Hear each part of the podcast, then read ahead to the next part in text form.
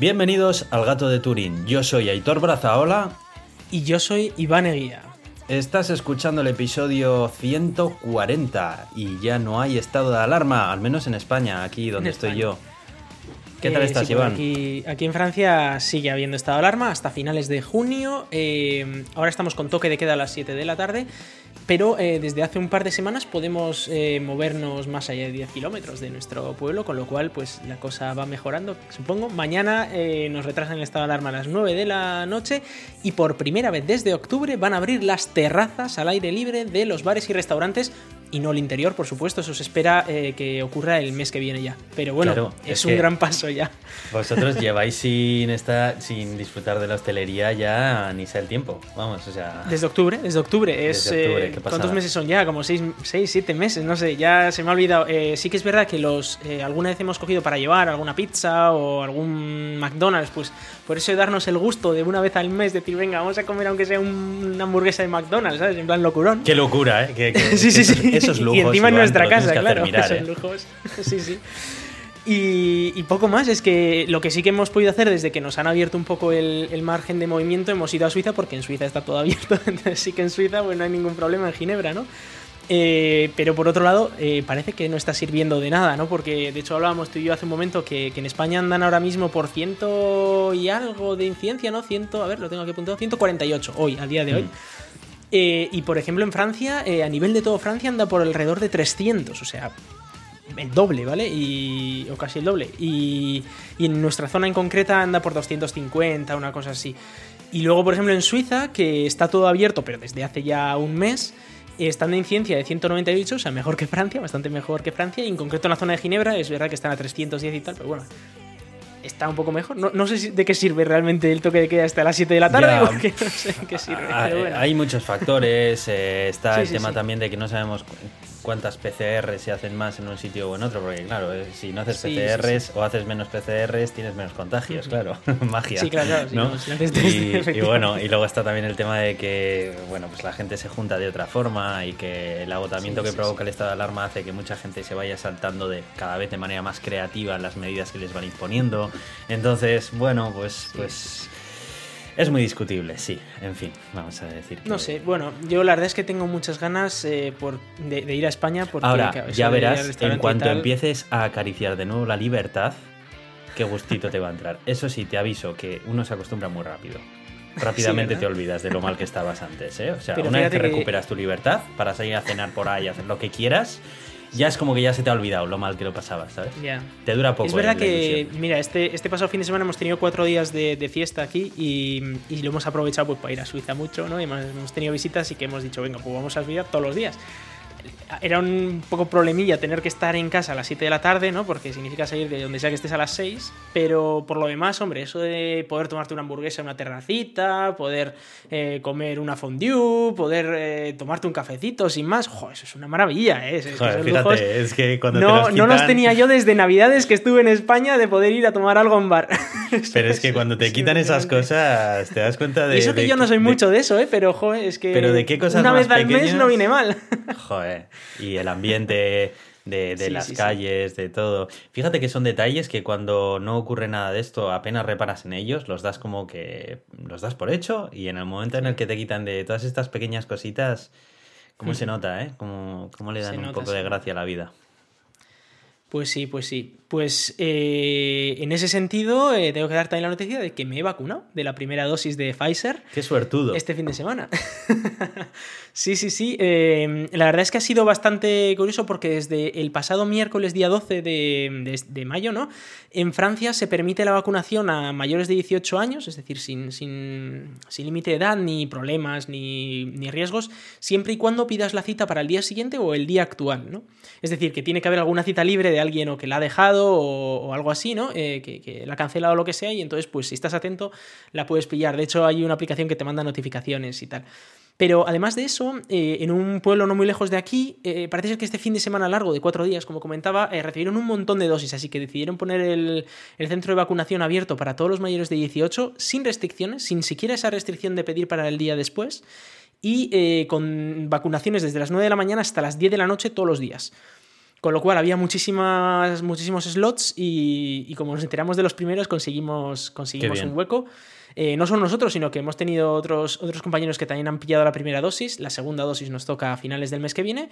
Y oye, yo es que estoy encantado de la vida porque ya tengo la, primera dosis eh, y, bueno, ya me siento como de otra manera. Digo, esto ya está qué te iba a decir? ¿Ya empiezas a notar cómo te controla de forma remota Bill Gates o todavía Esto del 5G es una maravilla y todo. O sea, lo pienso un poco y ya estoy en internet.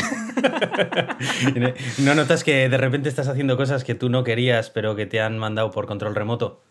Pero, pero esto, es como, esto es como la interfaz de usuario de Apple, que me, controla a mí, pero, pero hace siempre cosas bien. Entonces, bueno, pues no pasa nada. Las cosas que me cambia de, hacer, me cambia las ideas, pero me las cambia para bien. Mientras no te estés instalando Microsoft Windows en el ordenador principal de trabajo así en plan control remoto, en plan automático, vamos bien.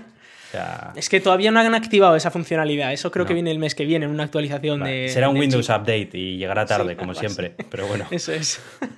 y en el peor momento, probablemente. Pero sí, y, bueno, dejando eso de lado, en Suiza también desde este jueves se empiezan a vacunar a todos los mayores de, 18. Eh, aquí es verdad que en el centro de Europa se está siguiendo una estrategia un poco diferente a la española. En España lo que se está haciendo es eh, vacunar del todo a todos los mayores y grupos de riesgo antes de empezar a vacunar a todo el mundo, digamos.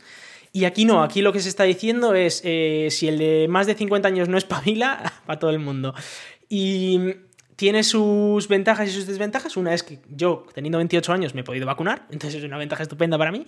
Pero por otro lado, sí que es verdad que las tasas de vacunación en los mayores de 80, por ejemplo, andan por alrededor del 50% para las dos dosis y así. Entonces, es verdad que la gente más vulnerable no está del todo protegida. Y eso da un poco de miedito, ¿vale? Sobre todo por el hecho de que son aquellos. A ver, probablemente a mí, aunque pillara la COVID, no me pasaría nada. Probablemente. Tampoco lo sabemos. Podría acabar yo perfectamente en la UCI, ¿no? Pero, pero es verdad que una persona de 80 años, las probabilidades de acabar en la UCI son muchísimo más altas, ¿no? Entonces.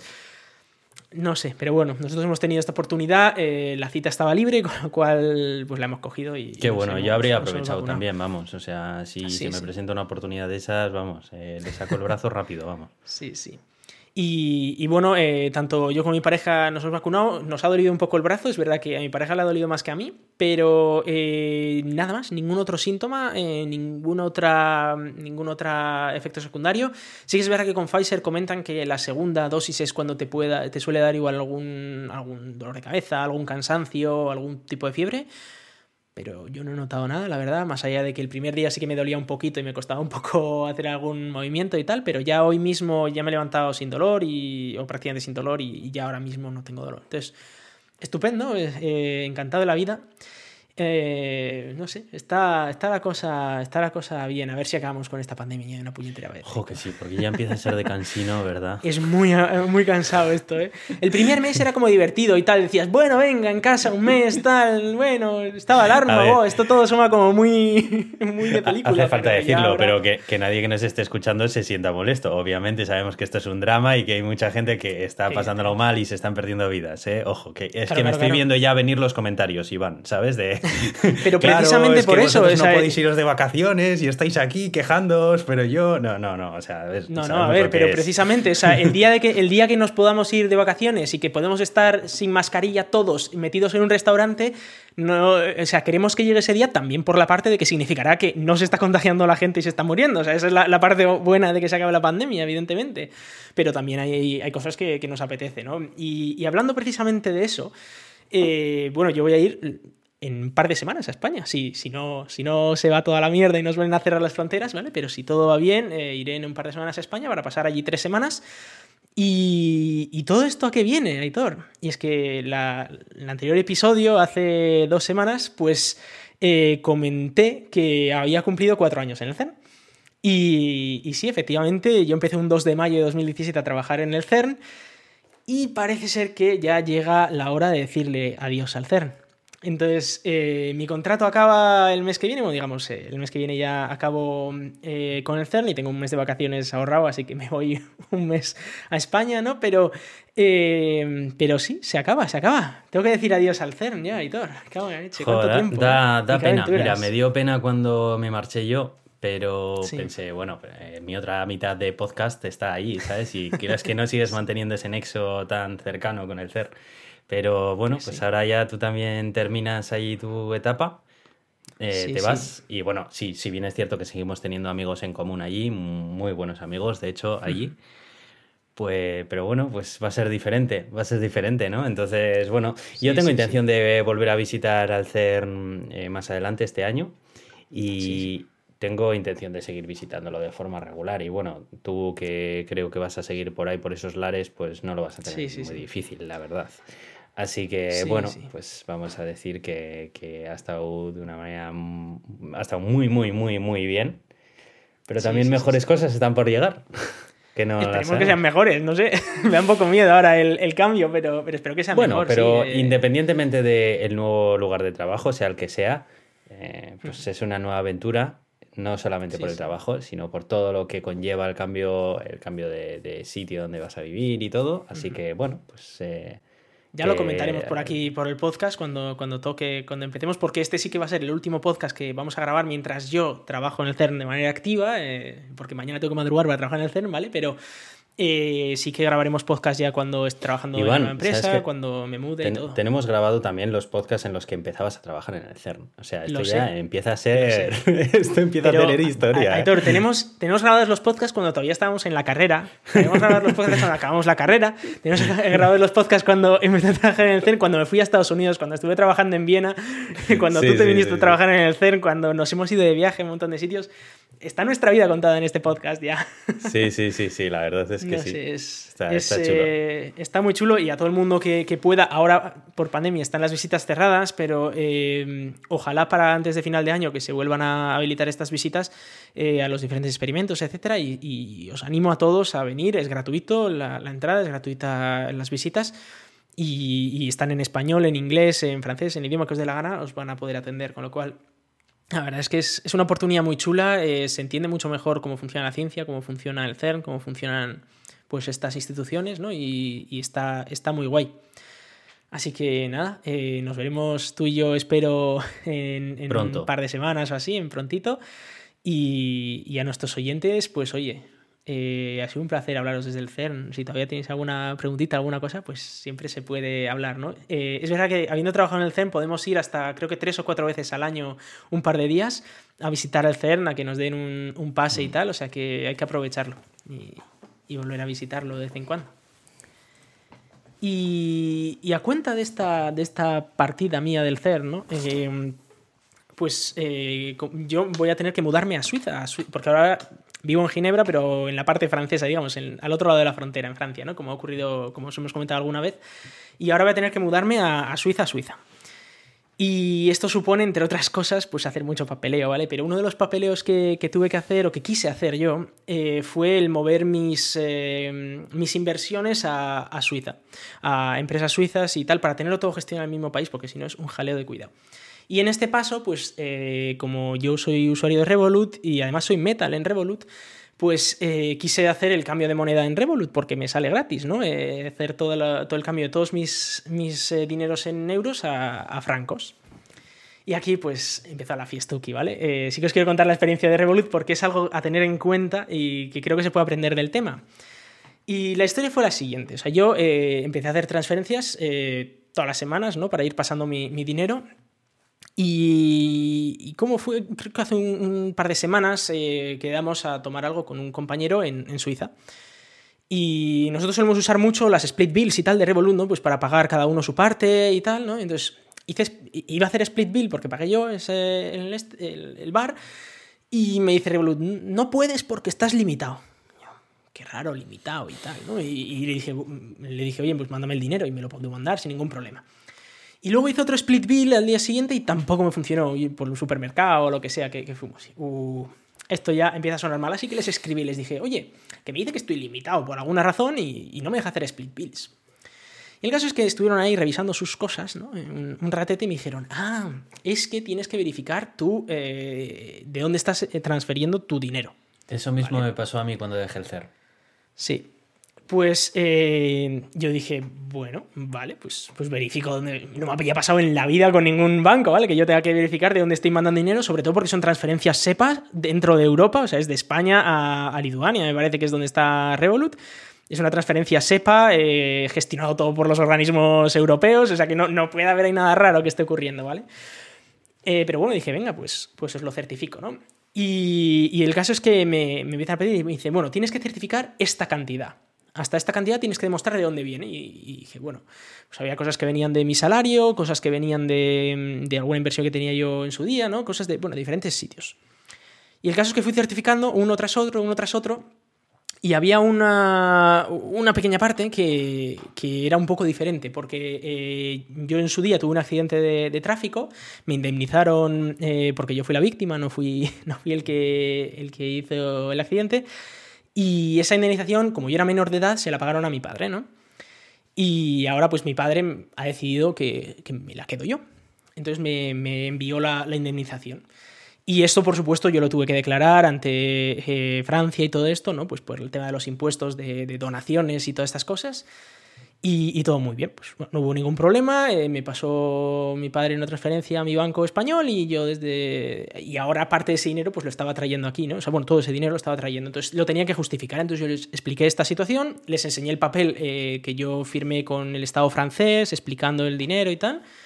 Y les enseñé también cómo el dinero llegó a mi cuenta española y cómo de mi cuenta española pues llegó a, Revolut, ¿no? O sea, explicación evidente y dices, bueno, pues he recibido en esta cuenta española este dinero, lo he declarado ante eh, Francia y luego ese dinero ha venido a Revolut, con lo cual está demostradísimo de dónde viene ese dinero. Pues no, no era suficiente. Había que explicar que cómo llegó ese dinero a mi cuenta española. Y dije, bueno, bueno, mando a mi padre. Bueno, pues me pidieron que les diera los documentos de mi padre sobre eh, cómo mi padre me había enviado el dinero, o sea, cómo mi padre tenía ese dinero y me lo había enviado.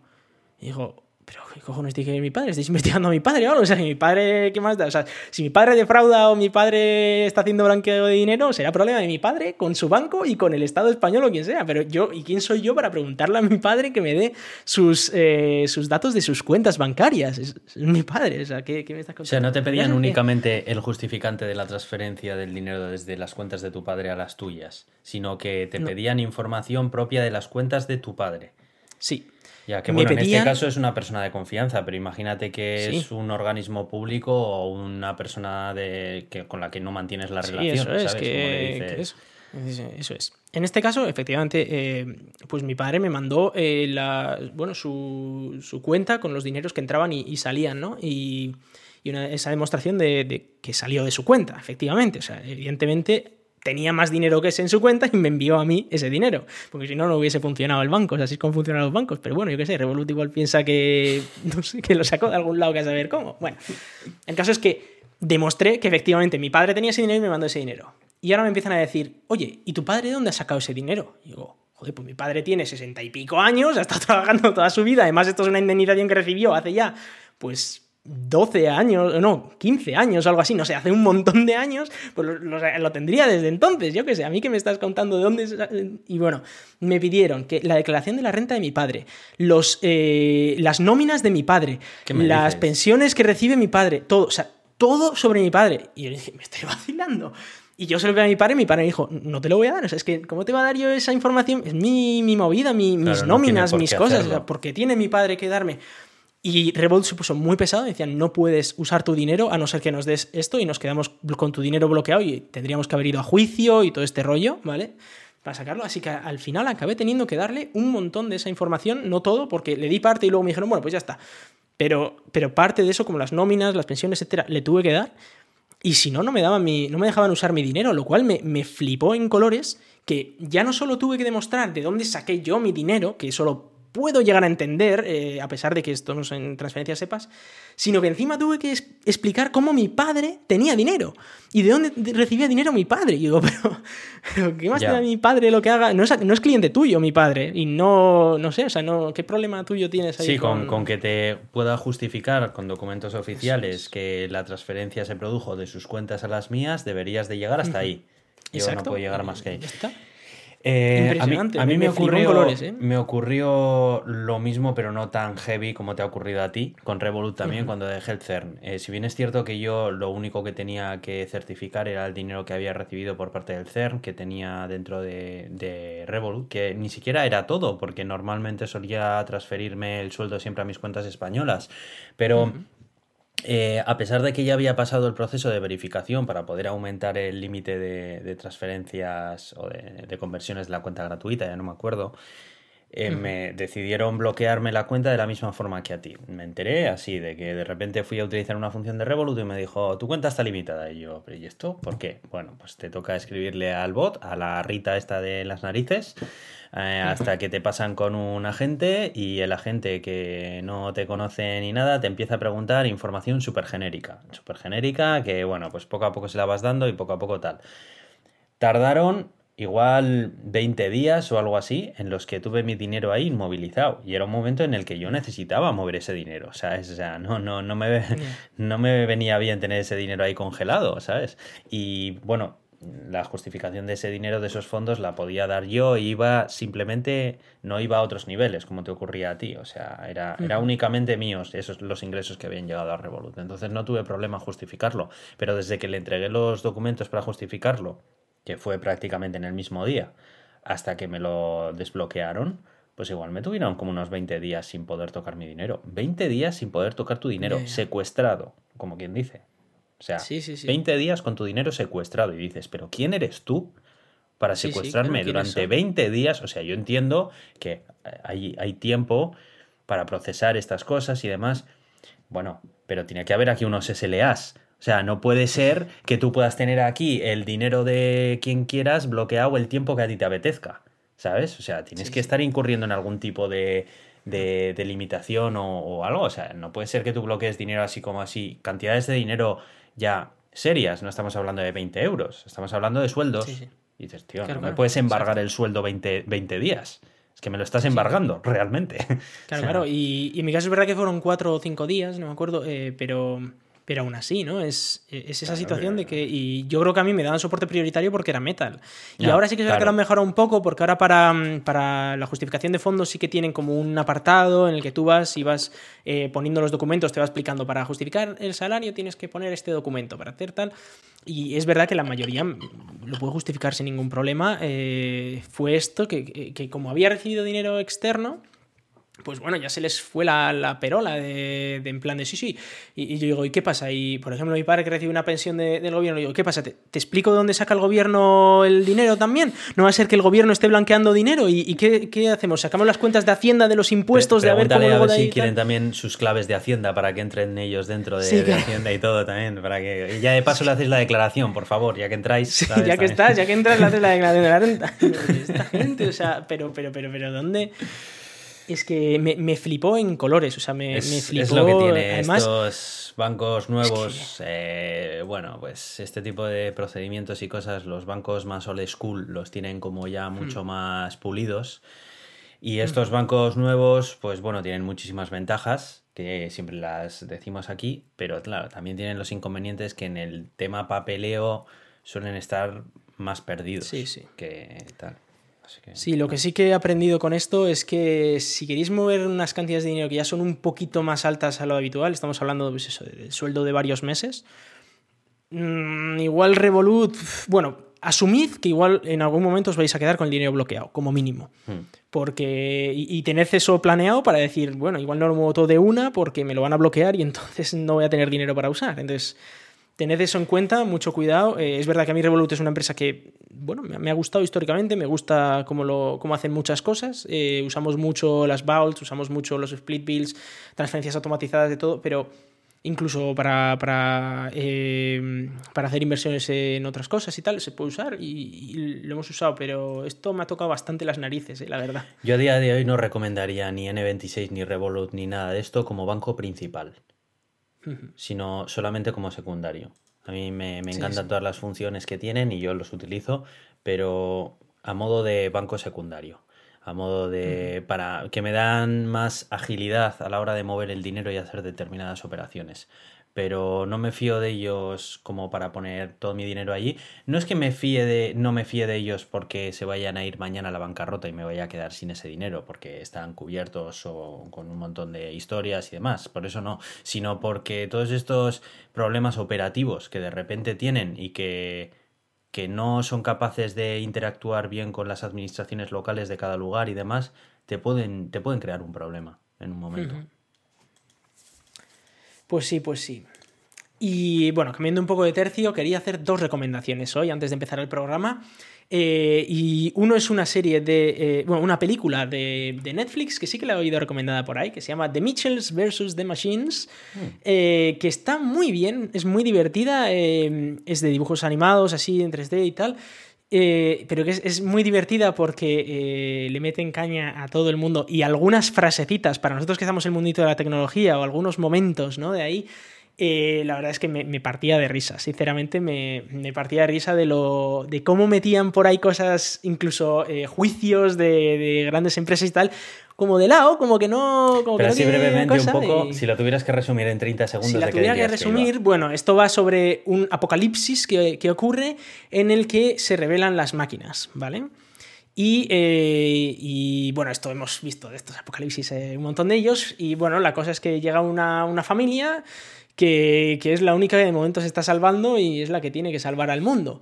Pero es una familia de pringados. Entonces, eh, pues es, muy graciosa las situaciones que se, se, encuentran con una familia de pringados que no. Pues, el típico padre que no sabe usar un móvil, eh, la típica hija que, es influencer, no sé qué tal. Bueno, pues eh, esa situación y, con las máquinas reveladas que, quieren acabar con la humanidad. Entonces, esa, es la, gracia, ¿no? Eh, pero es, muy cómica, pero también tiene sus puntos ahí. Eh, me la apunto.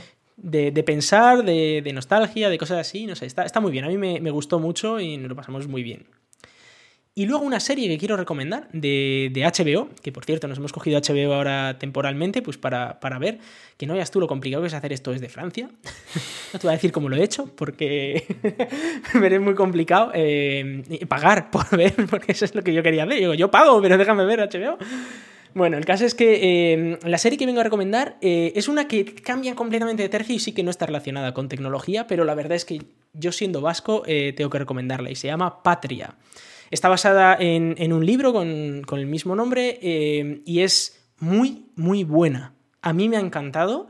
Eh, más allá de, bueno, de nuestra ideología política, de lo que ocurrió, que fue terrible eh, en España, sufrió mucha gente. Y, luego van a venir aquí los que van a decir, sí, bueno, es que porque hubo unos terroristas que, mataron mucho y otros que dirán, sí, es que los, del gobierno pues nos torturaban y no sé qué. Bien, bueno, si meterse en, ese, en ese berenjenal, porque no estamos en este podcast a meternos en ese berenjenal, eh, es verdad que eh, hubo un, grupo terrorista ¿no? en Euskadi que, buscaba la, independencia del territorio, ¿no? de toda Euskal Herria, tanto las regiones eh, que están en la parte de España como las regiones que están en la parte francesa. Y en esta serie se explica muy bien ese mundo.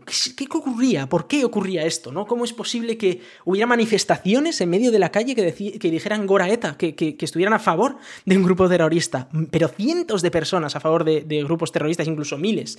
¿Cómo era posible que eh, hubiera gente a la que era un vecino hasta hace un año y de repente ahora era alguien a, que había, a quien ETA tenía que matar? ¿Cómo era posible que familias que eran amigas, gente que era amiga, rompiera los vínculos porque acababan en lados opuestos? de, ese conflicto, ¿no? Y, lo cuentan desde un punto de vista muy chulo, y es que son eh, básicamente dos familias, ¿vale? En el que uno eh, recibe un atentado terrorista de, ETA, una de las familias, eh, que eran muy amigas, las, dos madres de las familias, ¿vale? Eran, eran amigas, y, los dos padres de las familias también eran amigas, eran como, pues, pues, como podríamos ser tú y yo, ¿vale? Pero uno, una de las dos familias recibe un atentado de ETA y la otra familia tiene un miembro en ETA. Entonces, eh, en esa situación, ¿qué es lo que ocurre? En, un pueblo, además muy pequeño, eh, Solaluces, es un pueblo chiquitín, chiquitín, chiquitín, de no sé si tendrá 5.000 habitantes, o sea, es un pueblito, ¿vale? del medio de, Euskadi. ¿Y qué es lo que ocurre? En las dos familias, en el pueblo, en, todo a su alrededor, ¿no? Y, y, cómo evidentemente esto rompe todo, rompe, rompe la familia por dentro, porque si te han matado un miembro de tu familia, se destroza toda tu familia. Eh, si tú eres un, miembro que está en un grupo terrorista, se destroza tu familia también, eh, por, muy, por mucho que, no lo quieras. Y, una serie de, de, cosas que ocurren que, la verdad es que a mí, además habiendo vivido en Euskadi, habiendo vivido 18 eh, años de, terrorismo en Euskadi, porque cuando, se, cuando ETA dejó de matar yo tenía 18 años, y, y haberlo visto también, porque yo, por suerte o por desgracia, eh, no, por, por, suerte, no tengo ningún miembro de la familia neta, ni ningún miembro de la familia en, eh, en como víctima de ETA, ¿no? Pero sí que tengo gente que, que es independentista en la familia, gente que, que bueno, que... De, de, de, este, gente que ha apoyado el independentismo en, en Euskadi, ¿no? y entonces lo he vivido también, he vivido dentro cosas que luego visto desde fuera, alguna vez que yo, cuando yo estoy viviendo en Madrid y tal, eh, no se entienden desde fuera para nada. No se entienden. Eh, no, no se entienden, no se entienden. Desde fuera de, de Euskadi, que no lo, la gente que no lo ha vivido no lo entiende. Y, mm. y a mí me han llamado terrorista cuando digo, es que, me estás contando bueno, a mí. Y, y, de hecho, cosas así, ¿no? De hecho, eh, tanto tú como yo hemos vivido los últimos años de ETA, los, últimos, los últimos años. coletazos uh -huh. de ETA. Ni siquiera hemos vivido los años de plomo. De ETA. Claro, claro. Sí que fueron... De hecho, esta serie está basada sobre todo en esos años de, de plomo es. y, y, en esos años, de los 80, ¿no? Básicamente. A mí me gusta mucho Patria. Eh, no solamente he visto la serie, sino además he leído el libro de Fernando Aramburu. Y es una historia que me gusta mucho precisamente porque no intenta ahondar en el conflicto vasco, que como tú bien has dicho es un debate muy profundo y que deja de lado, para mostrarte simplemente cómo dentro de la propia eh, sociedad vasca un nacionalismo extremo se instala y hace que incluso vascos que hasta ahora han sido vecinos y ambos son euskaldunes de habla, euskera, de, de habla euskera y todo y son amigos de la familia de toda la vida, cómo de repente se fragmenta esa relación por el simple hecho ideológico y por el simple hecho de que la ama de turno apoya al hijo de turno y, y demás, ¿no? Y, y, refleja muy bien eso y, y, te das cuenta de la crudeza, de la crudeza de esa situación. Y que nacionalismos aparte y de quién tiene razón y no razón y todo eso, te das cuenta de que la realidad que subyace a todo ese conflicto es tan absurda que dices, ¿todo esto por qué? ¿Sabes? Y está, y está muy bien narrada, yo creo que por eso, porque no intenta meterse dentro de ese debate de estos son los buenos y estos son los malos. Es en plan de, mira, yo te voy a contar una historia de dos familias que ambas eran vascas del mismo pueblo y que se llevaban bien. Ya está. Es que ni siquiera trata acerca de una familia eh, inmigrante de Salamanca que se instaló en el pueblo y eran repudiados por ser de otro sitio que no fuera Euskadi. No, no, no, no, no. Te dicen, mira, estos dos son igual de vascos. Y mira lo que sí. ocurre a partir de ahora, ¿sabes? Y es cuando estás sí, viendo sí, que dices, bueno, pero ¿y esto? ¿Sabes? Cómo, cómo se va por las ramas y demás. Sí, sí. Eh, muy bueno, recomiendo el libro también porque se lee muy fácil. ¿eh? Si tienes la oportunidad de leer el libro, es un libro que, que vuela. O sea, es que te lo lees, eh, está escrito de una forma muy ligera, muy fácil de leer y está súper entretenido. Y otra cosa que tiene la serie con respecto al libro es que se ciñe muchísimo al libro. No es una adaptación del libro en el que se toma licencias ni nada. O sea, es una serie que yo me leí primero el libro antes de ver la serie y el, me di cuenta de que es que la serie era punto por punto y coma por coma lo que había puesto en el libro, ni más ni menos. O sea, tal cual. Sí. Así que totalmente, lo recomiendo también. Patria y pues ya sabéis, sí, lo tenéis sí. en HBO. Está, está muy bien, la verdad. Y siendo vasco, pues lo, lo vives de otra manera. No sé. Lo vives de otra manera, claro. Sí, el, no sé, las noticias que salían, cuando hablas con tus padres y esas cosas. Claro. Y, y, bueno, y es un tema muy controvertido que realmente pues aquí en Euskadi hasta hace bien poco no se ha empezado a, a tratar. Y bueno, ni, ni, ni, siquiera en el colegio. Yo en el colegio es un tema que se pasó muy de puntillas. Y, y bueno, pues más adelante cuando creces y empiezas a mirar por tu cuenta y a enterarte por tu cuenta y a leer lo que ocurrió en aquellos años empiezas a descubrir todo lo que, todo lo que había, ¿no? Que tú en tu inocencia infantil, pues lo, lo que percibías era lo único que te llegaba, pero bueno, en hmm. fin. Bueno, oye, una intro muy larga, pero la verdad es que yo la estoy disfrutando un montón, no sé tú. O sea, creo que... No hemos llegado a las noticias todavía, pero, pero sí que es verdad que, que, bueno, hemos hablado de muchas cosas interesantes y también sí. es, es, un episodio un es poco parte especial, del ¿no? podcast. Porque... Este podcast claro, siempre claro. ha sido muy personal, en realidad. Sí, sí, Entonces, claro. no estamos faltando a lo que es. si hemos tenido aquí episodios en los que hemos estado hablando hora y media sobre un viaje que hemos hecho a Japón, o sea que a ver, ¿de qué vamos a hablar? de nuestras movidas. Eh, sí que yo quería mencionar un par de comentarios de nuestros oyentes que a cuenta del anterior episodio en el que os recuerdo que hablamos con, eh, con, Manuel Ujaldón sobre eh, NVIDIA, sobre computación de altas prestaciones y sobre este tipo de cosas y mencionamos que el propio Manuel tiene un curso de, CUDA con la Universidad de Málaga y con el NVIDIA Deep Learning Institute y que yo lo había hecho y que estaba muy contento con él y nos han escrito dos de nuestros oyentes. Eh, Carlos Villar nos escribió un email, ¿no? Diciendo que, bueno, que además es un oyente nuestro desde el inicio. Que desde, nos escuchaba desde el segundo, el tercer programa. digo, Dios mío, pero el segundo programa fue aquel que hicimos con Daniel Marín, ¿te acuerdas? Y, el primero, menos mal que no lo escuchó, mejor que no lo escuchara. que vaya desastre. Eh, pero. Mm, eh, y luego dice que luego escuchó los anteriores y digo, uff, lo que se encontraría ahí. Pero bueno, eh, que la verdad es que le gustó lo del tema de, CUDA. Cuando yo lo mencioné en febrero, por ahí que dije que estaba haciendo el curso, le, gustó, eh, lo buscó un poco, pero no, no fue a más. Pero que después de este último episodio, pues se ha animado a, registrarse. Eh, bueno, pues ya nos contará a ver qué tal le va, a ver si aprende cosas chulas. Y, oye, es un curso que puede abrir puertas si, si, te gusta ese mundo o simplemente por el gusto de aprender. es un curso que por precio está razonablemente bien, está, está muy bien y, pues aprender un montón de cosas interesantes sobre, sobre informática, ¿no? Y también nos escribía Panorro en Twitter que eh, decía que también se ha escrito. He dicho, venga, pues yo me escrito y que decía que, podía ser curioso eh, ver a un tío de VHDL sudar para aclararse con el CUDA. Y bueno, para aquellos que no estén puestos, VHDL es un lenguaje declarativo para. que yo lo uso para programar FPGAs en realidad, pero para nada, para nada más lo he usado yo en mi vida. Eh, usaba, me acuerdo, con una FPGA de Xilinx y tal para, para programar, para hacer que funcionara de ciertas maneras y tal. Pero eh, bueno, pues es un mundo muy distinto el de CUDA, eh, puede ser un gran reto, interesante y, puede ser divertido, desde luego, para verlo desde fuera, más que desde dentro igual, pero oye, si sabe otros lenguajes de programación será más fácil, porque sabiendo, por ejemplo, Python, C o u otros lenguajes, o Java o cosas así, es más sencillo que VHDL, porque VHDL es, es doloroso ¿eh? el, el lenguaje.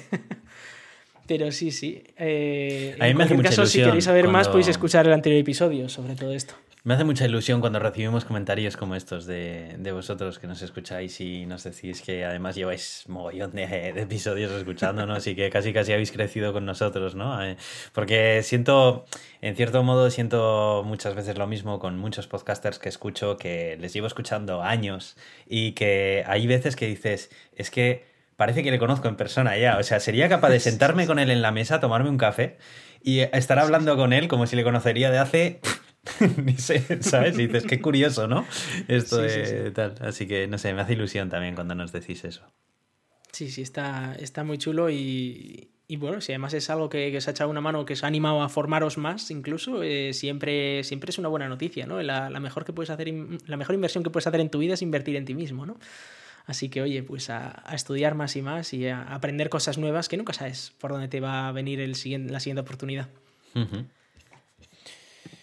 Así que bueno, ya con esto eh, damos los métodos de contacto y nos vamos con las noticias, que llevamos aquí más de media hora hablando y, no hemos empezado.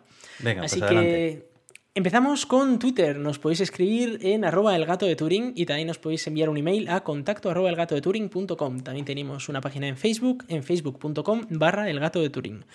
Además tenemos como patrocinadores a nuestros oyentes en Podgiro, que nos pagan mes a mes, y también en, a Euska Digital, que es quien, nos provee el hosting para nuestros, nuestros podcasts. Además nos podéis escuchar en Evox, Apple Podcasts, Google Podcasts, Spotify y un montón de, otros sitios. Y desde la semana pasada, por cierto, eh, Amazon eh, Music también, que tengo que añadir aquí a la lista. Además, salimos en la red de Euska Digital los martes a las 7 de la tarde y pertenecemos a la comunidad de ciencia creativa Escenio, que además eh, pertenece a la Cátedra de Cultura Científica de la Universidad del País Vasco. Yo soy Aitor, arroba cronosnhz en Twitter. Y yo soy Iván, arroba Razican en Twitter. Bueno, pues empezamos con las noticias y, y la verdad es que esta, esta que traigo ahora de, Signal, ¿no? Eh, es, esta, es esta plataforma de mensajería que yo la verdad es que lo uso con, con prácticamente todo el mundo. A ver si tú, Héctor, también te animas a empezar a usarla más. Me da una pereza instalarme otra plataforma de mensajería instantánea que no te haces una idea. o sea, yo con Telegram a muerte. bueno, bueno, bueno. Pues yo, yo uso Signal ya prácticamente en el 80% de mis comunicaciones, vamos a decir. Y eh, los propios de Signal usaron eh, Facebook, la plataforma de, anuncios de Facebook, para contratar anuncios para Instagram en el que eh, ponían cosas bastante divertidas, ¿no? Como, por ejemplo, eh, este anuncio te ha salido porque eres eh, un, un, nuevo profesor de Pilates y además te encantan los dibujos animados. Además, sabemos que estás en la Jola, en, en este sitio, ¿no? Y además, parece que te gustan los blogs de... de de parenting, bueno, de, de, de hijos, de, de, tal, ¿no? Y además estás pensando en una adopción LGTBQ. Así que bueno, ya sabemos básicamente todo sobre ti. ¿Qué más podemos decir? Y, había otros, ¿eh? En plan de. Bueno, eh, resulta que eh, eres un, eh, un, ingeniero químico que te encanta el K-pop. Además, parece que estás en Berlín y eh, acabas de tener un hijo y justo te acabas de mudar. Además, estás, estás haciendo ejercicios de, de embarazo, o sea, para embarazadas últimamente. O sea, fíjate y claro, lo ponían esto en Instagram, la gente que lo veía decía, ¿pero qué?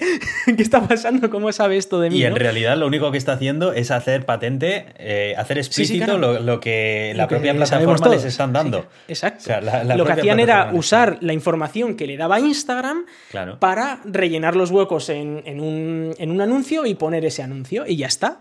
Entonces, era, era así, de, así sencillo. ¿Qué es lo que pasó? Instagram lo vio y les canceló la cuenta, por supuesto. Eh, les denegó el acceso. Además, a partir de ahora ya Signal nunca más va a poder hacer anuncios en Facebook porque eh, han, hecho, han, hecho, un uso eh, incorrecto de la plataforma de, anuncios de, de, Instagram y de Facebook. Y entonces pues, ha sacado Signal aquí un post que, que lo, que lo lo estamos linkando aquí, ¿no? Lo enlazamos con, el, con nuestro blog, eh, que pone varios ejemplos de cosas que ellos pusieron, de, información que ellos sacaban de, de, la gente que, que usaba Instagram y, y Facebook, ¿no? Eh, simplemente para mostrar el anuncio, que en realidad no estaban usando nada más, más allá de eh, poner un simbolito de Signal, ¿no? Pero, pero ya estaba todo lo cual es eh, impresionante la información que Facebook tiene sobre nosotros. Estamos hablando de, cosas como eso, ¿no? De, cosas de que saben que eres eh, homosexual, que estás pensando en adoptar, eh, que te gusta el pilates, que además te estás yo que sé, que te acabas de mudar, que acabas de tener un hijo, cosas de esas saben de ti, que es, es una barbaridad. Igual tú ni siquiera se lo has dicho, pero lo saben de ti. Y, no lo saben y lo pueden usar. El, el, y se lo dan a todas las empresas. Si, para, si, eres capaz de tener la maquinaria que tiene Facebook para procesar toda la información uh -huh. contextual de tus acciones en Internet, ya lo tienes todo. O sea, solamente tienes sí, que sí. juntar las piezas. Ahora, claro, necesitas tener eh, los algoritmos de Machine Learning y de todo que tienen sí, empresas claro. como Facebook y Google, pero las tienen. Es un reto tecnológico capaces, importante. Pero y son capaces de hacerlo. Y eso es oro. Eso es oro. No los datos en sí, porque los datos, bueno, son tontos, como quien dice. El dato es tonto, pero toda esa información que generan en base a esos datos, ese es el oro realmente con el que trabaja Facebook, Google y, y estas empresas cuando estamos hablando de ellas. Sí, sí. Es muy es muy divertido el hacer un, un, anuncio en su plataforma utilizando toda esa, sí. toda esa información para, para, perjudicarles precisamente de nuevo a ellos, ¿no? O sea, está, está guapo, está guapo. Me, la verdad que me parece que muy originales. Pero, pero y abrirá, esto... habrán abierto los ojos a muchas personas, ¿eh? Encima, que lo habrán leído, que habrán dicho, leñe, ¿cómo pueden? y, y poniéndonos, eh, fíjate, porque aquí, bueno, era como muy bueno, muy, muy, inocente, ¿no? En plan de, bueno, ¿qué haces pilates? Bueno, ¿a qué le importa que haces pilates? Más allá de, de, aquel que te vaya a vender algo de pilates, ¿no? O que eres eh, una persona homosexual, pues bueno, ¿a quién le importa? Bueno, eso igual puede ser un poco más eh, crítico, ¿no? Pero imagínate un anuncio que te dice, oye, sabemos que eres judío, que vives en Berlín y que eh, tienes una, una carnicería en la que pasas tu día. Además, sabemos que tienes dos hijos, una mujer y, y ¿qué tal? Y dices, hostia, como según quien se entere de esto, ostras, igual es problemático, ¿vale? O te hacen una lista de, a ver, ¿quiénes son los judíos que viven en Berlín? Estos. Oiga, esto pasó en su día. Y se usó para algo maligno ahora se está usando para publicidad y todo eso es como, bueno, que me muestran anuncios así más, más para mí, pues tampoco me importa tanto, pero esta información es crítica según en las manos de quien acabe. Y estamos viendo que Facebook se lo da a quien sea que, que quiera poner un anuncio en su plataforma, ¿vale? Porque llegó aquí Signal y puso el anuncio y les valió hasta que se dieron cuenta de, de lo que estaba pasando, ¿vale? O sea que mucho cuidado con, con dar información a, a, estas redes sociales, ¿no? Pues sí, pues sí, muy, muy bueno el caso este, ¿eh? de Signal, muy bueno. Sí, sí. Eh, y luego quería hablar de, la nueva factura de la luz que ha llegado a España. Eh, es verdad que bueno, se ha, comentado mucho en, muchos medios españoles, eh, pero quería mm, comentarla y quería bueno, hablar un poco de ella. Y es que a partir del próximo mes de junio cambia la factura de la luz para todos los que viven en España. Y aquí no vale eso de, no, es que yo tengo una tarifa plana o yo tengo un no sé qué por horas diferente. No, no, para todos. A partir de ahora solo va a haber una tarifa de la luz, lo cual en parte simplifica las cosas porque solo hay una, ¿vale? Es lo que hay para todo el mundo. Eh, pero cambia un poco la, historia de, los horarios, de los precios y demás. Básicamente eh, se generan tres tipos de franjas, digamos. Eh, tenemos la hora punta, tenemos la hora llana, digamos, y la hora valle. En la hora punta la electricidad es muy cara, en la hora llana, pues cara también, pero no tanto, y en la hora valle, eh, menos, la menos cara de todas. me, niego a decir que es barata. Pero bueno, eh, en cualquier caso, la hora valle va a ser entre las 12 de la noche y las 8 de la mañana, que es cuando todo el mundo está durmiendo, durmiendo normalmente, ¿vale? La hora llana va a ser entre las 8 y las 10 de la mañana, es decir, para el desayuno o así, digamos, eh, entre las 2 de la tarde y las 6 de la tarde, y luego entre las 10 de la noche y las 12 de, de la medianoche, ¿no? Y luego la hora punta va a ser entre las 10 de la mañana y las 2 de la tarde, es decir, más o menos a la hora en la que haces la comida. Y eh, luego entre las 6 de la tarde y las 10 de la noche, que es la hora en la que haces más o menos la cena. Eh, también han dicho que estos horarios se van a revisar cada tres años y que es posible que, por ejemplo, si se instalan muchos paneles solares, como se va a generar mucha más electricidad a la hora del mediodía, pues eso que ahora es eh, hora punta, pues podría ser hora llana o hora base dentro de tres años, ¿vale? O sea que es algo que se revisará los, los horarios cada tres años para adaptarlo a la generación eléctrica, ¿vale? Eh, se va a adaptar únicamente a la generación eléctrica, es decir, que en aquel momento en el que se genera más energía y se consume más, es cuando va a ser una hora punta y, en ese momento en el que se tiene mucha capacidad de generar más energía pero no se consume nada, pues será hora valle. Entonces, esto, por el punto de vista de la eficiencia de la red, está muy bien, porque evidentemente eh, lo que te interesa es que la gente intente cambiar sus hábitos, ¿vale? Para, eh, para que no sea. para que el consumo no ocurra todo el mundo a la vez, de manera que puedes bajar la potencia que tenemos instalada en España, ¿no? Si todo el mundo consume, pues algunos consumen por la mañana y otros consumen por la tarde, pues al final no necesitas un pico de, generación eléctrica, ¿no? Eh, pero por otro lado, pues aquellos que cocinan con temas eléctricos o aquellos que, que cenan, ¿no? Eh, que hacen pues, todas las cosas con, tema, con, con productos eléctricos, pueden ver aumentada su que hoy en día es prácticamente todo el mundo te recuerdo porque todo el mundo tiene una placa de inducción o vitrocerámica el horno también funciona o sea vamos que como no lo hagas con carbón como si vivieras hace 50 años pues te va a afectar.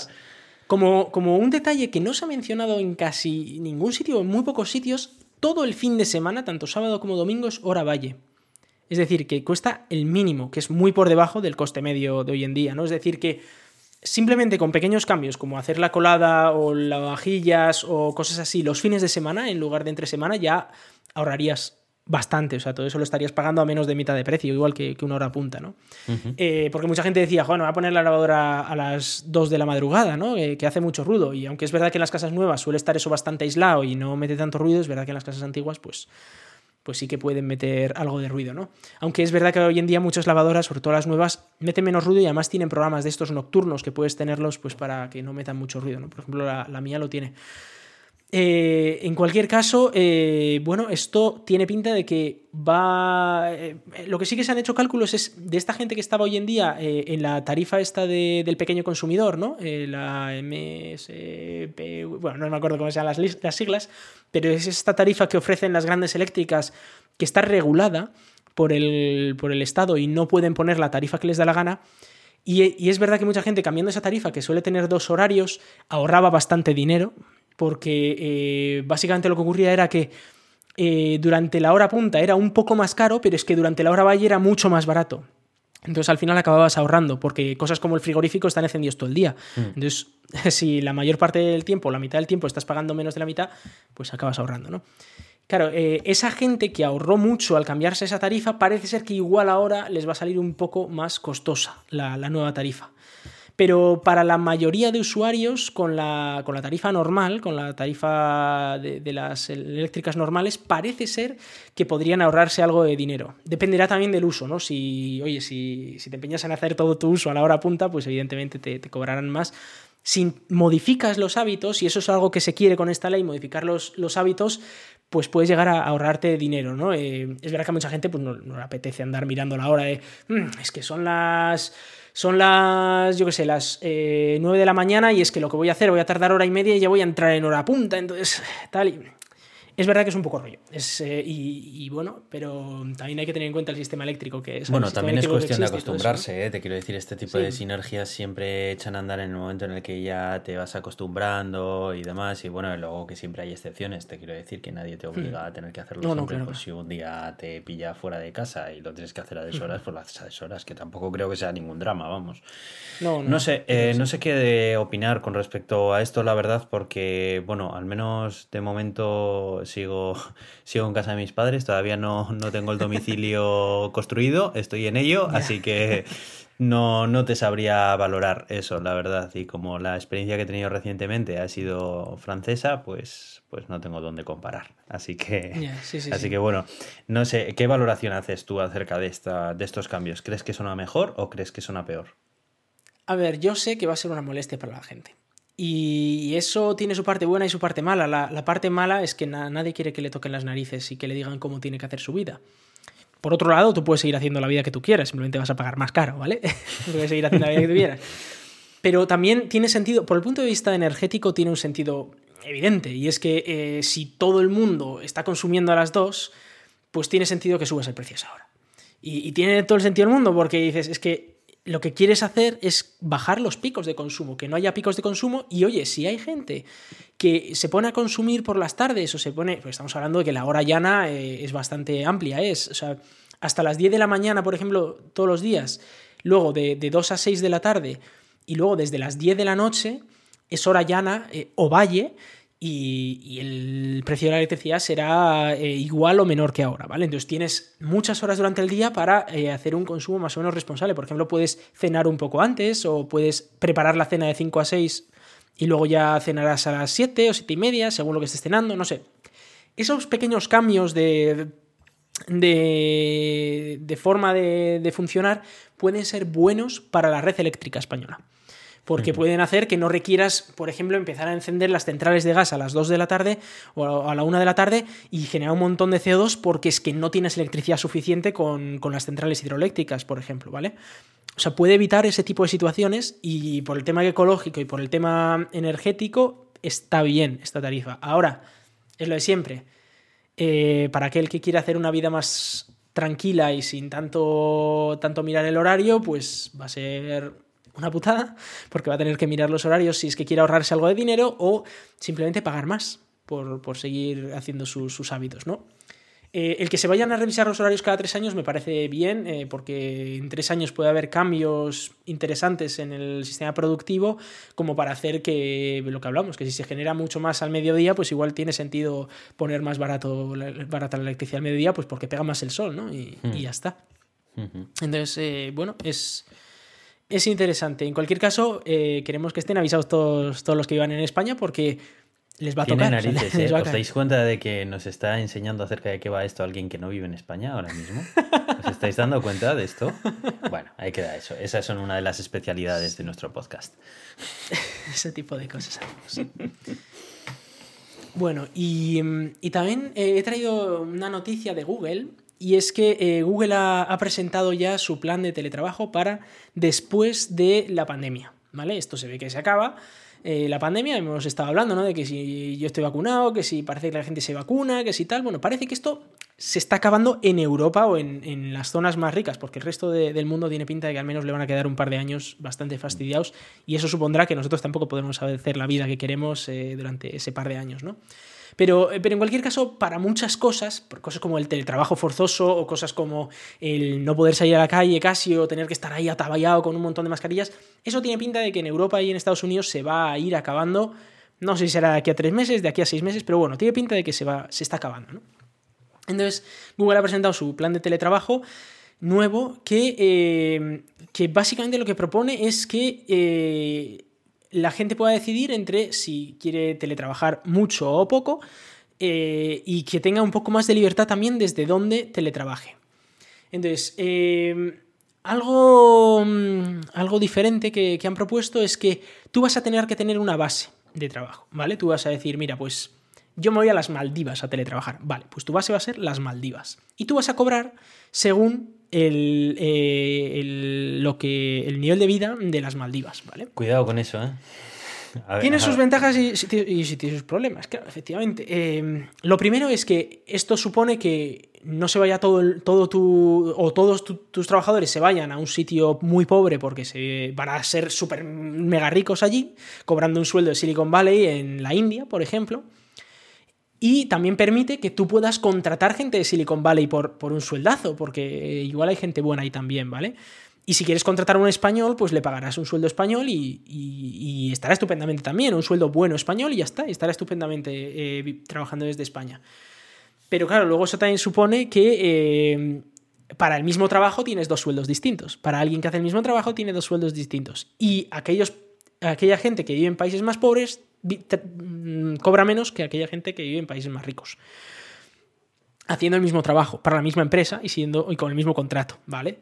Y esto puede llevar a, también a, a, que si no se tiene mucho cuidado se pueda discriminar por otras cosas que no sean solo el lugar de, trabajo, porque igual puede suponer que en unos sitios contratas, yo que sé, más mujeres que hombres y en otro sitio contratas eh, más de otra cosa tienes que tener mucho cuidado porque eh, puede llevar a, discriminar a ciertas poblaciones, ¿no? Entonces, bueno, van a intentar, supongo, que, no haya discriminación ¿no? en este sentido y que, que, se reparta lo mejor posible. Y luego, dicho eso, una vez tengas la base, podrás trabajar creo que es hasta un mes fuera de esa base y, estando en esa base, si hay una oficina de Google, vas a poder ir a la oficina de Google eh, sin problemas. Eh, de hecho, se, cree que la media va a ser que se, teletrabaje el 40% y o al revés, o que se teletrabaje el 60% y se esté en la oficina del 40% o algo así, o al revés, no me acuerdo exactamente los números.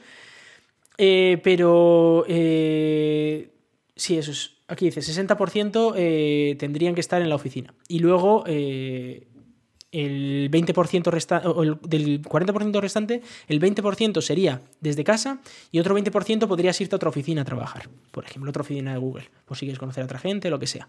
Y además eso, que un mes al año puedes trabajar donde te dé la gana sin cambiar tu, sueldo. Pero el resto del tiempo tienes que estar basado en un, en un lugar y cobrarás según el lugar en el que te bases. Entonces, no sé, ¿qué, qué opinas de esta, Esto es un tema que tiene mucho, muchos aspectos de debate. Eh, por un, por un lado está el tema de que te van a pagar la media de lo que se paga en el país, ¿no? Bueno, ¿la media cuál es? Porque según a quien le la preguntes... media un poco más o lo que sea. O sea, te van a pagar respecto al nivel de vida. Hay, hay índices de nivel de vida y entonces... Pues claro, claro, pero ¿qué índice coges? ¿Qué índice coges? ¿Sabes? Yo sé que GitLab, por ejemplo, coge el índice este de expat.com o algo así, me parece que es. Bueno, no lo ¿eh? sé. la empresa quiere decir que, que, hay índices e índices, ¿no? Dependiendo a quién le preguntes, te dirá que un índice es más adecuado que otro, ¿no? Entonces, eh, mi pregunta es, ¿serán lo suficientemente críticos como para ser para hacer una buena investigación acerca del nivel de vida de ese determinado país y escoger un índice realista o escogerán un índice que les favorezca a ellos? Eso es un tema donde puede haber ahí un poco de, perjuicio para los empleados. Por otro lado, eh, yo soy muy positivo con este tipo de medidas. Creo que el mundo del trabajo en la oficina ha cambiado. Creo que se han dado cuenta muchas empresas de que existe futuro más allá de tener edificios grandes de oficinas y cada vez más las generaciones jóvenes lo que queremos es que nos dejéis vivir nuestra vida, tío. O sea, no quiero estar encadenado a una, a una mesa de oficina el resto de mis días deseando a que lleguen las vacaciones, ¿no? Entonces, se ha demostrado de que, que se puede trabajar perfectamente desde casa y que eh, además, mm, también le beneficia a la empresa porque le puede permitir a la empresa el ahorrar costes en, en, inmuebles y demás. Y que sorpresivamente, pues muchos empleados encima están más contentos porque se ahorran largos trayectos en coche a sus oficinas, con el consiguiente ahorro económico y ecológico que esto supone. Y también es cierto que existe el otro lado. Hay muchas personas que dicen que ellas quieren ir a trabajar a una oficina. Yo tengo, tengo compañeros que ellos dicen que, no, que ellos en su casa, que es que tienen ganas de volver, que tienen ganas de volver y tal. Claro, yo, en mi caso, soy ese prototipo de, de friki, por decirlo de algún modo, que tengo en mi casa una silla de ordenador eh, buena, una pantalla grande, pero antes de la pandemia, ¿eh? no te estoy hablando desde el teletrabajo, una, una pantalla con multientrada que pulsa un botón ya alterno entre mi ordenador de sobremesa gaming con mi portátil del trabajo y con la PlayStation que tengo al lado, un teclado, una mesa, un... bueno, me entendéis, ¿no? Claro, hay muchas personas que no tenían directamente ni un escritorio en su casa. Iván, ni un escritorio, que para ti, para mí es una locura. Sabemos que un escritorio como mínimo tienes que tener en casa para hacer cualquier cosa, ¿sabes? Sí, a mí me quieras programar un par de sistemas, ya Claro, eh, tienes que levantar ahí Skynet, pues tienes que programarlo en algún lado. Entonces, bueno, pues claro, hay muchas personas que, que no tenían el concepto de casa como un lugar en el que tienes un pequeño espacio de trabajo. Y eso les ha chocado completamente, ¿no? Entonces Está primero el debate, ¿no? De 100% remoto, 100% presencial. Bueno, yo creo que la gracia está en el modelo híbrido, creo. En el modelo híbrido y aquí entra también el debate de eh, cómo lo gestionas. Y eso es algo que Google, pues como gran empresa que es y como empresa innovadora que es, pues tiene ese reto por delante.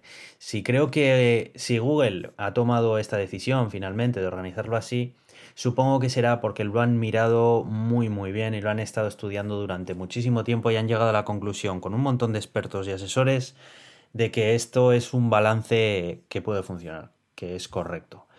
Entonces, la conclusión que hago yo, eh, todo lo que presenta Google sobre lo que hemos estado hablando, soy positivo con ello, pero también soy consciente de que hay, hay unos cuantos puntos oscuros en los cuales puede hacer que, no sea tan bueno como, como, parece. Y me mm. estoy dejando en el tintero muchas otras cosas, como por ejemplo también la posibilidad que tienes ahora de trabajar en Google sin tener que vivir en Silicon Valley, que eso está ahí.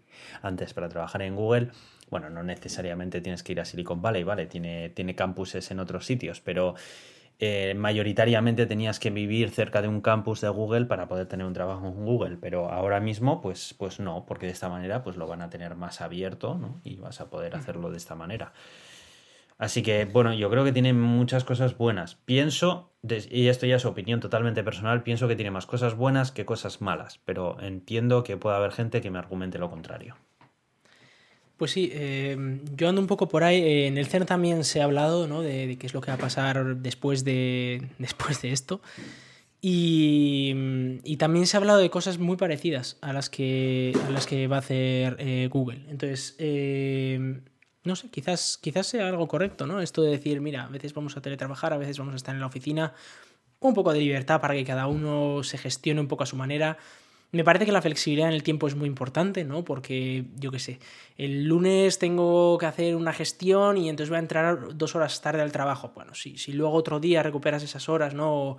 Lo que sea, pues podría ser ese tipo de cosas, ¿no? O yo qué sé, voy a teletrabajar porque me llega un paquete y me llega un paquete a casa y pues quiero estar teletrabajando para recogerle cosas y, así. Y, ojo, también me gustaría hacer un inciso. Todo esto funciona también cuando la empresa es respetuosa también con esto, porque eh, este tipo de, este modelo de trabajo es, eh, es, es un arma en manos de empresas cárnicas, que no voy a decir nombres, pero todos estamos pensando en unas cuantas.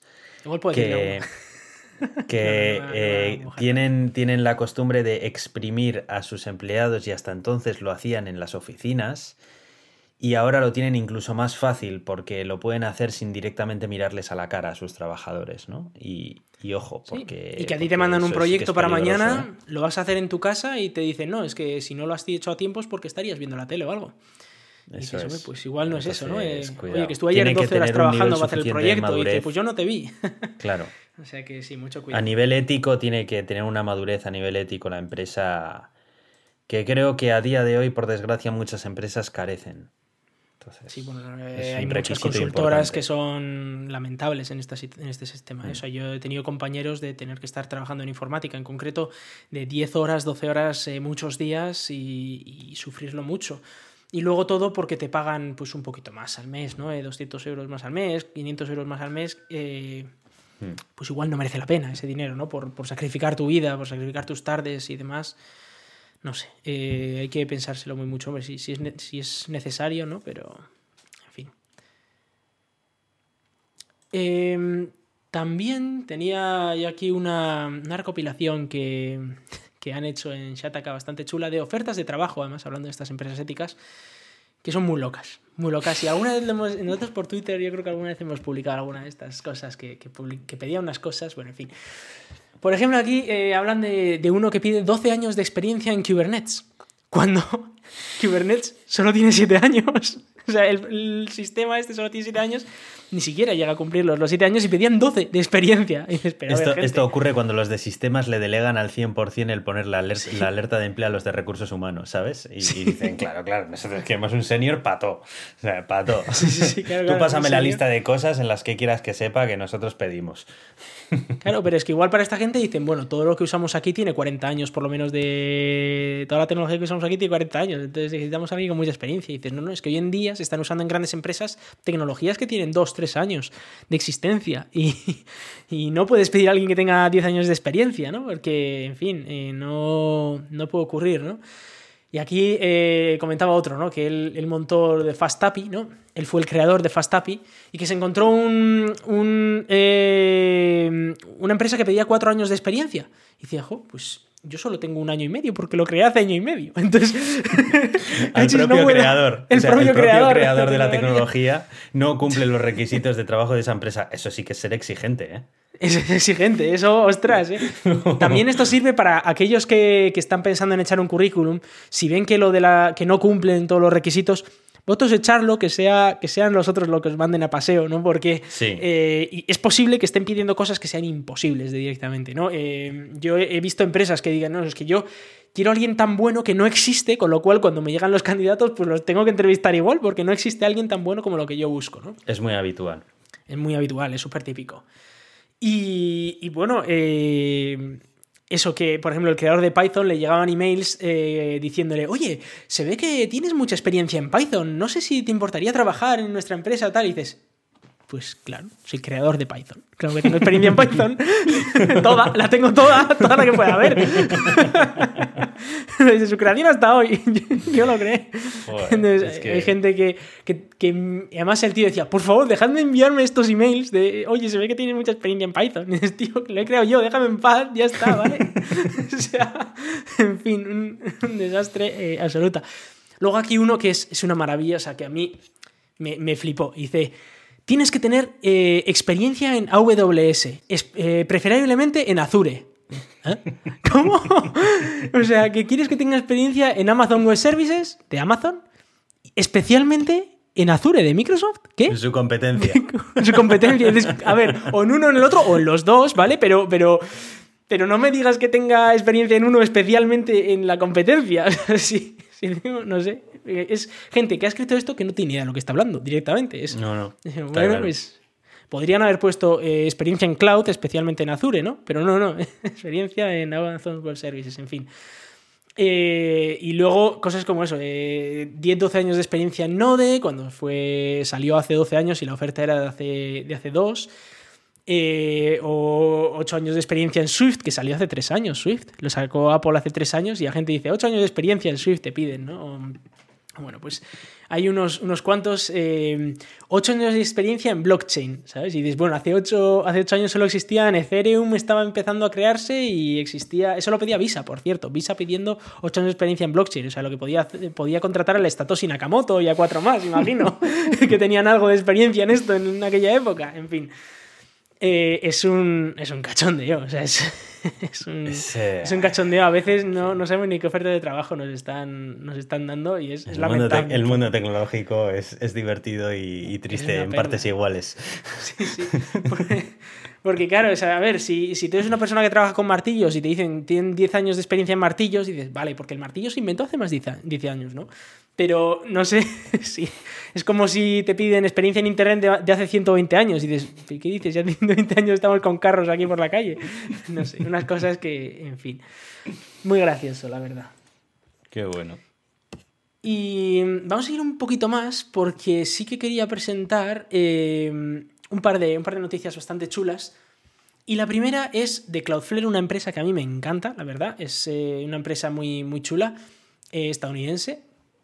Y que se encarga de hacer servicios pues de para hacer más rápido internet, para mm, dar DNS, por ejemplo, si vosotros usáis el DNS 1.1.1.1 para eh, para la resolución de dominios, eh, pues estáis usando Cloudflare, el DNS de Cloudflare, que es gratuito. Además tenéis la versión con un 2 al final que, os filtra, por ejemplo, eh, virus, os filtra páginas de phishing y cosas así.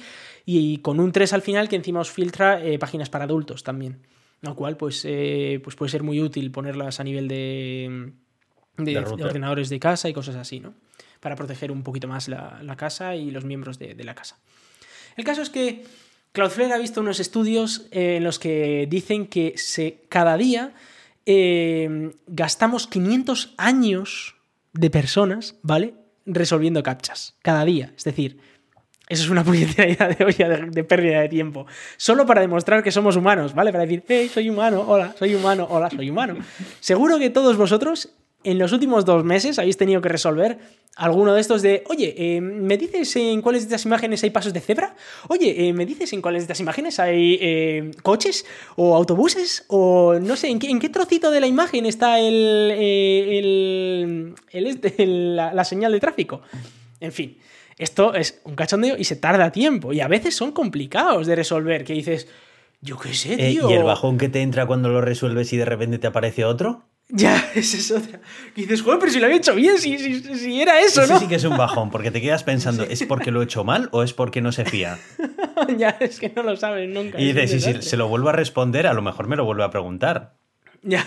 Esa incertidumbre es muy mala, ¿eh? Esa incertidumbre de decir, no soy lo suficientemente humano. Sí, sí, sí.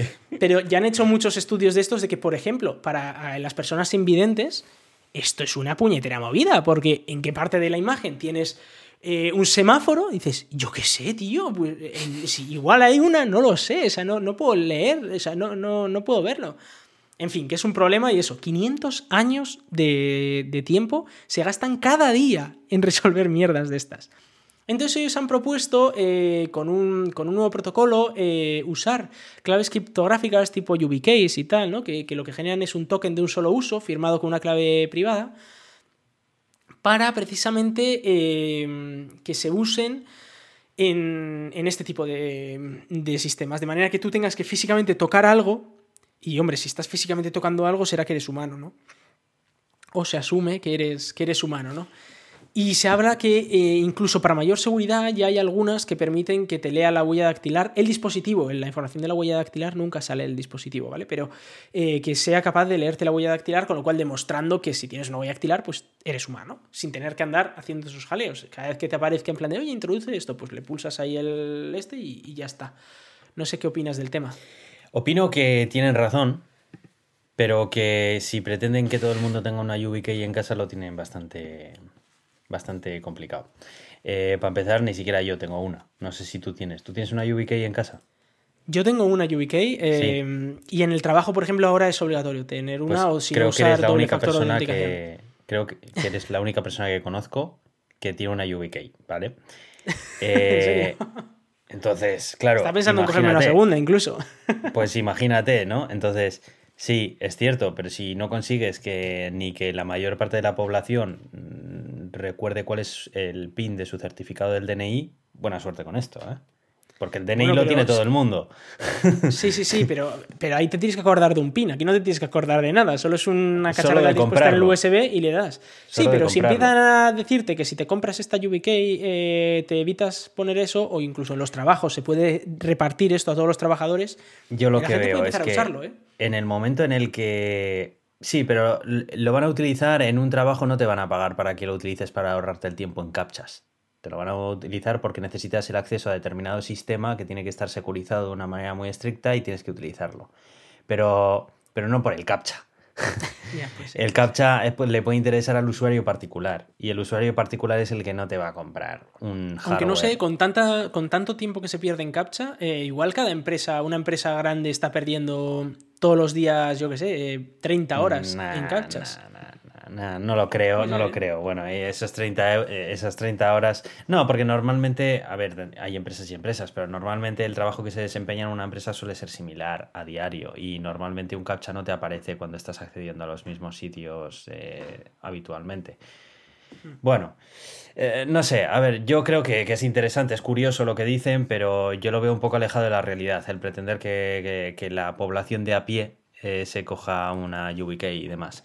Por otro lado, es cierto que eh, hardware que ya incorpore en el propio ordenador un sensor biométrico, eso sí que considero que es muy útil. ¿Por qué?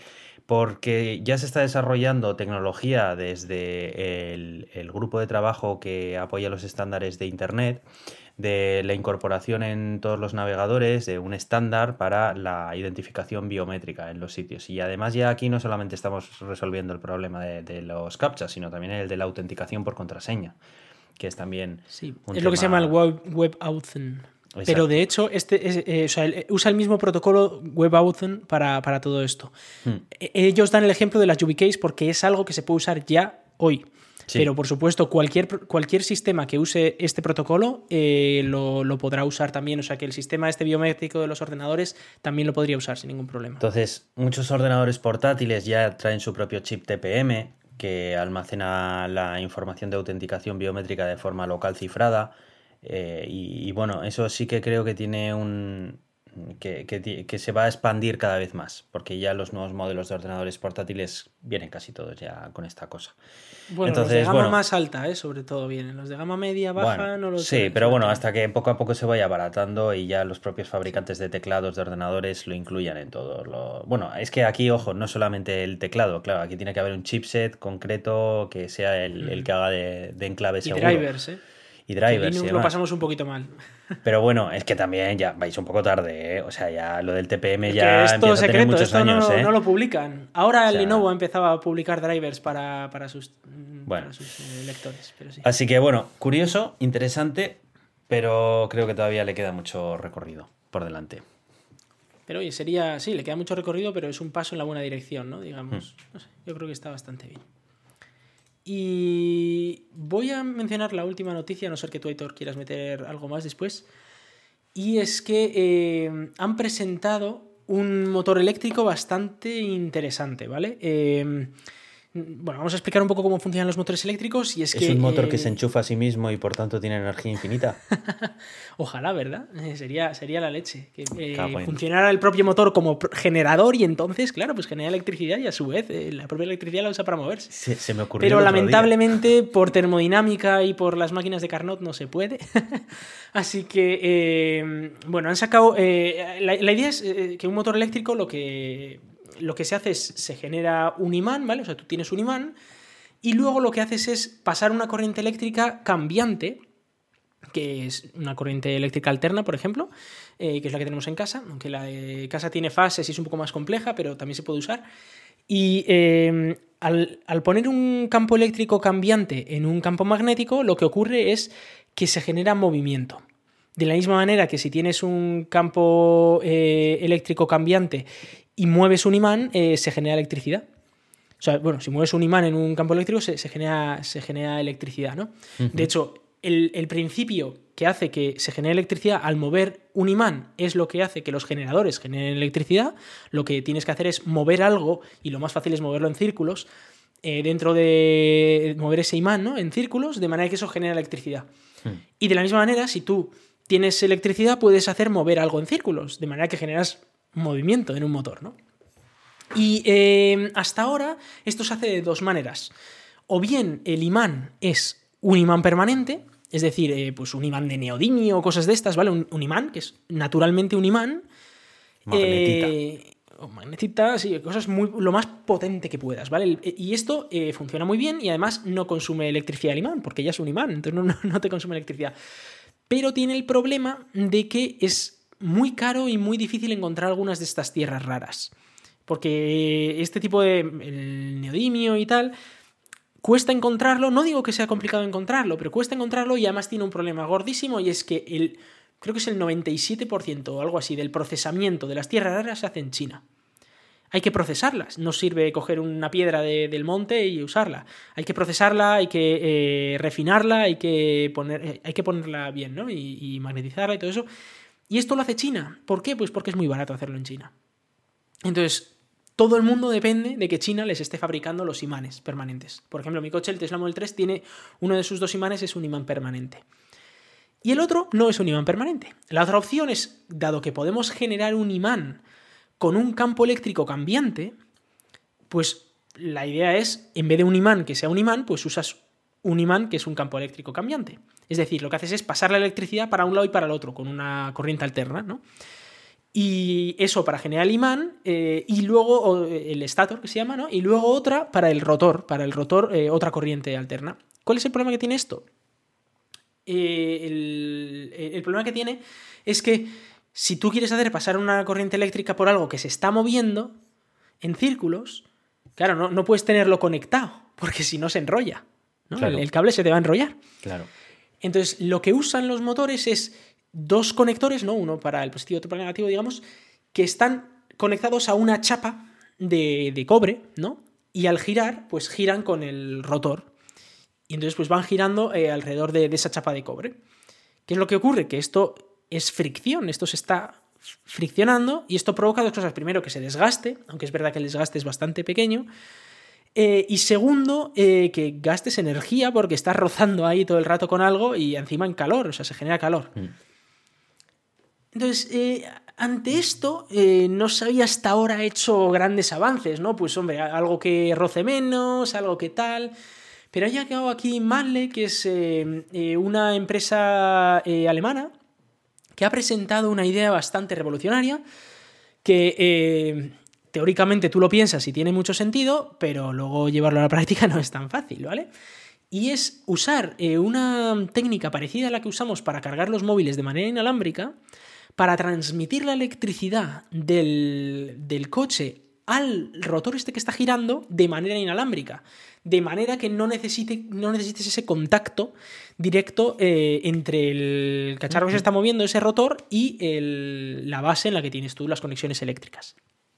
Entonces, la idea está muy bien y dices, ah, pues ¿por qué no se ha hecho antes? Y ya lo tenemos en los móviles. Y es porque, hombre, no es lo mismo un móvil que dejas encima de un sitio muy concreto y tal, y que además tiene unas pérdidas de la leche eléctricamente, que un cacharro que se está moviendo un montón de revoluciones por, eh, por segundo, que tienes que andar girando el campo eléctrico, el campo magnético, sincronizar los campos. Es muy complicado para que transmitir esa electricidad. Pero ellos lo han conseguido. Y eso están hablando que ya eh, están consiguiendo perfectamente eficiencias de hasta el 95% con sus motores de prototipos. Vaya, eso es mucho. Que son ¿eh? motores que además son muy baratos porque eh, se hacen con cobre, ¿vale? Básicamente. Entonces, ahí les vea que el cobre no es súper barato, pero comparando con las tierras raras es muy barato. Que además no hay contacto, con lo cual esto dura mucho más y encima eh, consume menos y ese 95% de eficiencia que hasta ahora solo lo habían conseguido en los motores eléctricos de la Fórmula E, esta la Fórmula 1 eléctrica. Solo habían conseguido esas eficiencias en esos motores que son carísimos y que vale, sí que tienen 70.000 cosas para esto, pero no en un motor que lo puedas poner en un coche sin más.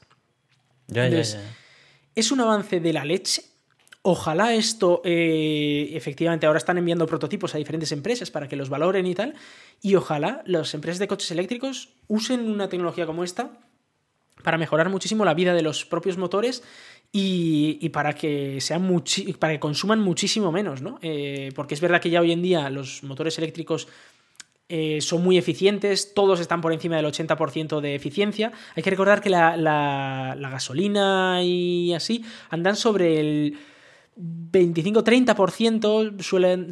hoy en día ya llegan al 30% de eficiencia los motores de gasolina. Pero, eh, y, luego los híbridos estos enchufables o los híbridos y tal llegan hasta el 40% de eficiencia, ¿no? Si tiene una pequeña batería para recuperar energía en las frenadas y tal, llegan hasta el 40%. Pero es que un motor eléctrico ya por defecto tiene más de un 80%. Es, muy raro encontrar un motor eléctrico de, un vehículo que tenga menos de un 80. Algunos hay de 70, pero es, muy raro. Y, muchos son de más de, son de aproximadamente 90. Entonces ya tienen, bueno, una eficiencia de más del doble, ¿vale? De, que, un motor de gasolina, pero es que esto aumentaría aún más esa eficiencia. y puedes hacer que el mismo coche le cambias el motor y de repente tienes mucha más autonomía, ¿no? Bueno, mucha más. Estamos hablando de, aproximadamente un 5% más, ¿no? De autonomía, un 5, bueno, depende de qué coche tengas, ¿no? Pero entre un 5 y un 20% más de autonomía en, tu coche, que esto puede suponer perfectamente estar hablando de hasta 100 kilómetros más de autonomía, ¿eh? Con lo cual, oye, solo con un pequeño cambio en el, en el motor. La verdad es que me parece una idea súper innovadora. O sea, me parece una idea que es aplicar algo que tenemos en la tecnología de consumo a un uso industrial y si son capaces de salvar el handicap que supone el alimentar un motor de estas características y poder transmitir esa energía de esta forma me parece que, es un inventazo, vamos. Entonces, no sé, eh, me gustaría ver si esto sale adelante y, lo empiezan a adoptar o se queda simplemente en algo anecdótico que la industria eh, no lo considera lo suficientemente útil u óptimo, que no entiendo por qué no lo, no lo deberían de, encontrar. Uno de los grandes problemas que puede tener es la fabricación. Es decir, en estas cosas muchas veces tú tienes un prototipo que es la releche, que es muy bueno, que es mejor que todo lo que existe. llega a la fábrica... Claro, pero luego te viene una empresa y te dice, vale, dame 100.000 para el mes que viene. Y dices, no, no, yo te puedo fabricar uno al mes, porque esto es lo que... O sea, es la leche, pero te puedo fabricar uno al mes.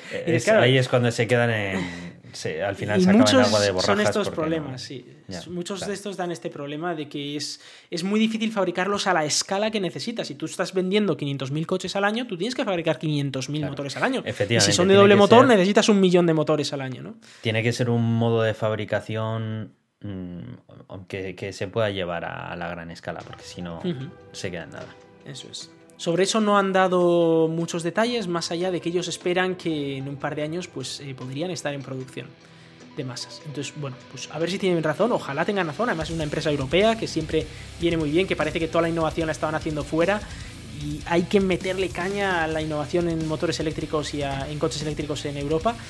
Porque sería una maravilla tener una industria europea que esté a la vanguardia en contra del cambio climático, por la lucha contra el cambio climático. Pues sí, tienes toda la razón. Bueno, pues eh, vamos a ir cerrando este episodio. Yo creo que. Se nos alarga un poquito, ¿verdad?